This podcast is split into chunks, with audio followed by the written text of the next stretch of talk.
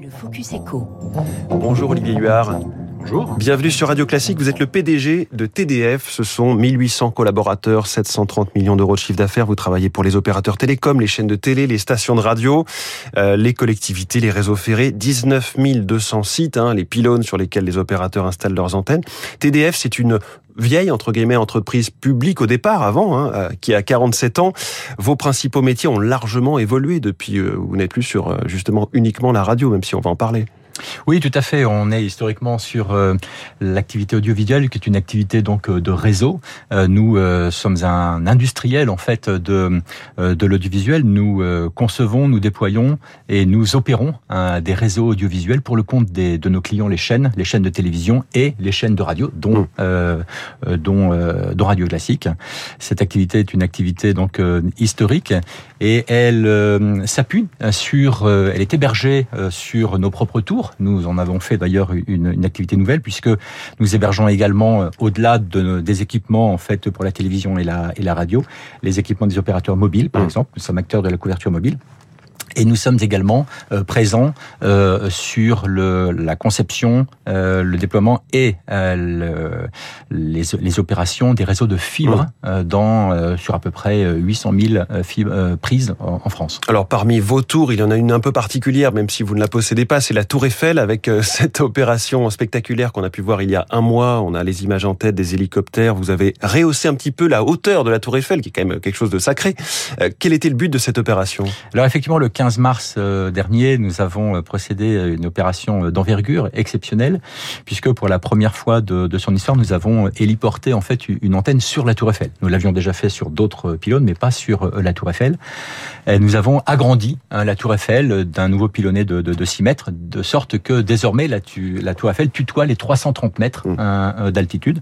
C'était une euh, opération nécessaire pour le déploiement de la radio numérique terrestre, le fameux DAB+, hein, qui est un complément donc de la FM. Donc cette antenne viendra euh, enfin, permettra donc la, la, la, diffusion de la radio numérique terrestre et cette antenne vient se mettre au-dessus des antennes existantes pour ouais. la télévision, euh, la TNT et, euh, et, et, les chaînes de l'AFM. Donc c'est une opération qui a nécessité euh, deux ans de deux ans de préparation, ouais.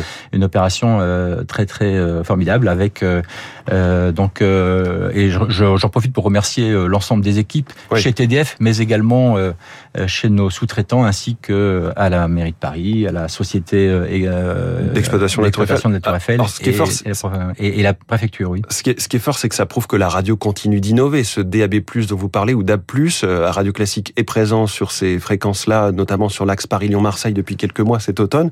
Euh, Est-ce que ça se déploie bien? Est-ce que c'est euh, ça, ça fonctionne?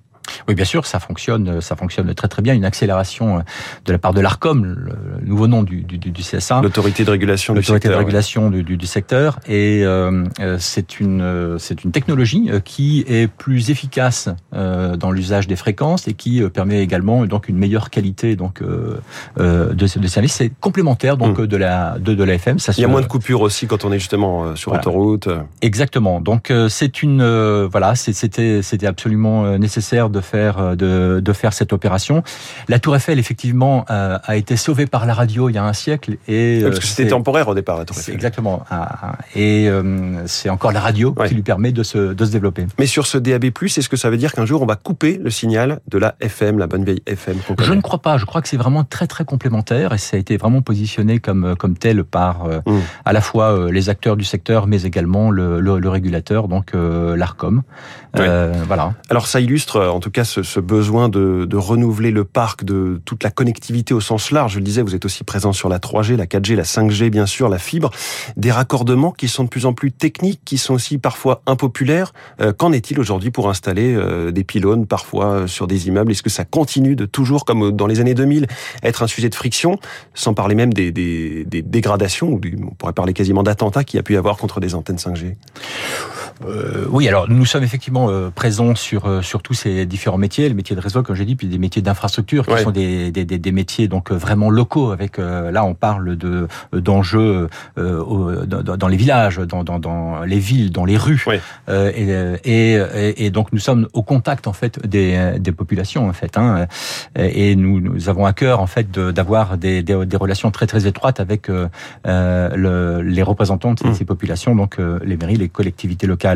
Oui, on a connu par le passé des, euh, euh, des, des, des, mouvements d'opposition, euh, mais il y a une concertation hein, très forte euh, de la part de, de l'ensemble du secteur qui euh, permet de, de, de, rendre les choses plus acceptables en fait. Et c'est vrai qu'au jour d'aujourd'hui, le, le, développement de la couverture mobile, hein, de même que le développement de la couverture fixe, mais en l'occurrence la, la, la, la, couverture mobile, avec la généralisation de la 4G, l'arrivée de, de, la 5G, la, la 5G n'en est qu'au début. Je crois qu'il y a un quart en fait hein, des, des, des pylônes qui sont euh, aujourd'hui. Euh, il n'y a que 3 millions de euh, clients hein, sur 66 millions de, de clients. Voilà, donc, donc on, en est, on en est au début. Donc, Et sur les dégradations, est-ce que ça a continué? Est-ce que vous aviez pris des mesures pour que ça cesse? Bien sûr, nous prenons des mesures euh, avec les pouvoirs publics et nous lançons des, des, des actions également.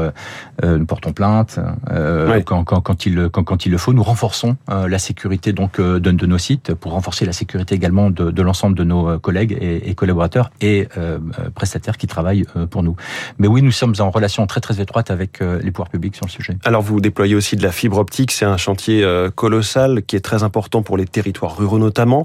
Est-ce que c'est un chantier qui va être mené à terme un jour ou l'autre? On parlait de 2022, on y est, ça n'est toujours pas fini. On, on voyait notamment que dans les, certaines grandes villes comme à Lille, on est en dessous de taux de couverture de petits villages alentours. Comment ça, voilà, comment est-ce ce chantier va, va, va terminer? Là, euh, singularité de la France, c'est d'avoir mis en œuvre ce plan euh, très haut débit. Euh, quand ce plan a été lancé, donc dans les années 2011, 12, 13, la France était très très en retard. Je crois était quasiment parmi les derniers en Europe. Aujourd'hui, la France est numéro 2 en termes de déploiement de la fibre. et derrière l'Espagne. Euh, très très en avance sur l'ensemble de, de tous ses, ses autres voisins. Mmh. Euh, Donc on se désole, mais en fait il faudrait plutôt se comparer et se rassurer. C'est un vrai succès. Alors c'est vrai qu'au jour d'aujourd'hui, euh, tout le monde attend euh, la, la, la, la, fibre. Nous, par exemple, nous avons des, des, des engagements pour couvrir l'ensemble des territoires sur lesquels nous sommes présents, donc 800 000 prises sur cinq départements à l'horizon 2023. Nous avons déjà engagé quasiment pratiquement 90% de mmh. l'ensemble de, de, tous les déploiements. Euh, donc, donc, vous êtes plutôt confiant sur le fait nous sommes, nous sommes confiants sur le fait qu'à entre 2022, je crois que le, le un des engagements c'était 80% de la France fibrée, je pense qu'on y sera, et 2025 la totalité de la France fibrée, on y sera également. Voilà, la fibre, la 5G, mais aussi la radio numérique terrestre. Je me permets d'insister, il faut écouter Radio Classique en DAB+. La qualité est encore meilleure pour écouter la musique, mais aussi la matinale. Merci beaucoup, Olivier Huard, PDG de TDF, d'être venu sur Radio Classique et bonne journée. Merci à vous. Il est 6h53, le gaz russe et les méthaniers qui le transportent depuis la Sibérie. C'est 3 minutes pour la planète.